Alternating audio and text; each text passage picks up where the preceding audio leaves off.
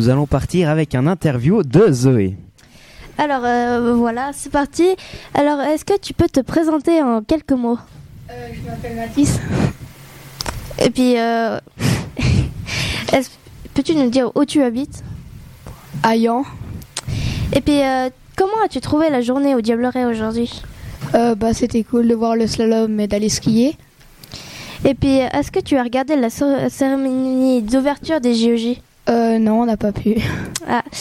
Et puis, quel sport préfères-tu Euh, le ski euh, et la course à pied. Bah, merci d'avoir répondu à mes questions et puis, bah, bonne soirée. Au revoir.